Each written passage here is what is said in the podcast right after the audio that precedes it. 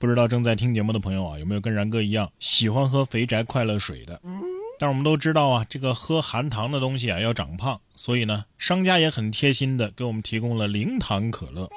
但是最近我看到这么一条新闻啊，总感觉我生活的乐趣又要消失了。据知情人士透露，世界上最常见的人工甜味剂之一啊。即将被一个全球领先的健康机构宣布为可能的致癌物，这将使该机构与食品行业和监管机构形成对立。这说的呀，就是阿斯巴甜啊，将于今年七月首次被世界卫生组织的癌症研究机构国际癌症研究机构 IARC 啊列为可能对人类致癌的物质。阿斯巴甜呢，用于可口可乐的无糖汽水儿，还有一些无糖口香糖等等产品当中。趁他还没有正式宣布，我赶紧喝了几瓶，不然过两天这玩意儿就致癌了。哎，谁能告诉我啊？这有糖的跟无糖的，喝哪个死的慢一些？这阿斯巴甜不行了，那什么木糖醇呐、安赛蜜啊，可能都要涨价了吧？一个个还怪小心谨慎的。在这里，我给大家科普一下，一类致癌物，大家知道有哪些吗？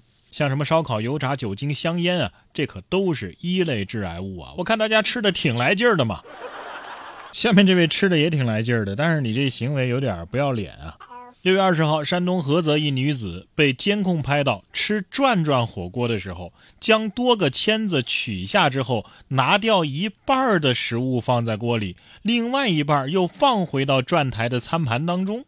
该老板称啊，这结账呢是按签子算钱。啊！结完账之后，我看监控才发现，嘿，这女子居然是这么操作的。虽然说消费也不高，但是觉得呀，这挺不道德的。我说这位女士，别人胖叫发福，你这种人胖啊叫脑满肥肠，知道吗？你长这一身肉，自己没花多少钱吧？在这里，我专门给你啊科普一个热知识：你要是不舍得花钱啊，可以不吃，或者是站在旁边看别人吃。你这么一搞，那下一个时刻拿起你这半串的签子，是不是充满疑惑呀？下面这位张女士啊，也是一脸的问号。近日，浙江的张女士在某互联网平台上发文，说自己在某美容店打算做纹眉，没想到该店主啊，却把自己交给了店里的店员操作。张女士呢，也因此遇到了新手美容师的毒手。获得了一对张飞眉，张女士很生气，要求该店主啊进行赔偿，但是店主却表示自己只能赔付张女士两百块。目前张女士仍在维权当中。我看了一下，这这说张飞眉不是很准确，我看明明像张飞他二哥哥的眉毛。你出门的时候确定店家没有送你一把青龙偃月刀吗？如果没送啊，你你赶紧去找他，这个必须得有。怎么说呢？又心疼又想笑，不知道这样张女士以后还怎么出门啊？不过我真的也很想知道，张女士你这纹眉花了多少钱呢？想开点吧，起码从照片来看，她她至少用料很足啊。换个角度想，可能还赚了。要不这样吧，张女士，你你也拒绝赔偿，甚至你还可以赔双倍的钱啊。她不是赔两百吗？你赔四百啊，给这位店员，让店主啊给她纹一个一模一样的眉毛。下面这位大哥呀，也被吓一跳。近日，江苏南通三十六岁的大哥去仓库拉货，偶遇一条蛇，吓得是一路狂奔，然后跳进了爸爸的怀里。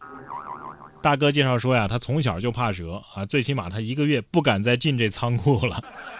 蛇得说了，你看我就说吧，我有返老还童的效果，都三十六岁的人了，你看这表现的还像个孩子一样。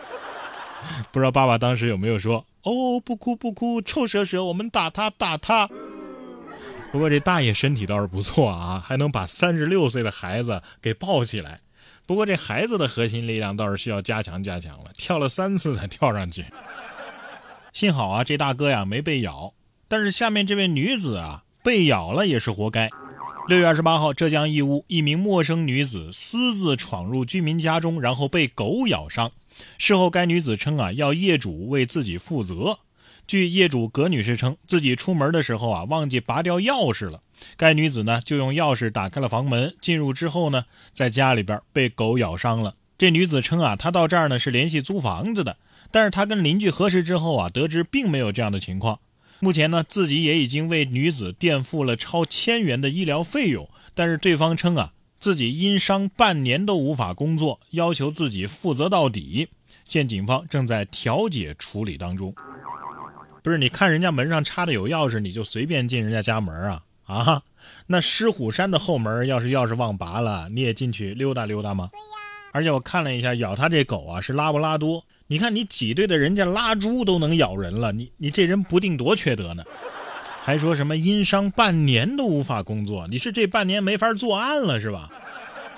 同样是宠物，差距也是挺大的。有这么一位女子去世之后啊，七只宠物猫继承了她的百万遗产。近日，根据美国的《纽约邮报》报道，美国的一女子在丈夫与儿子相继过世之后，与七只波斯猫相互陪伴，直到去年十一月，该女子以八十四岁高龄离世。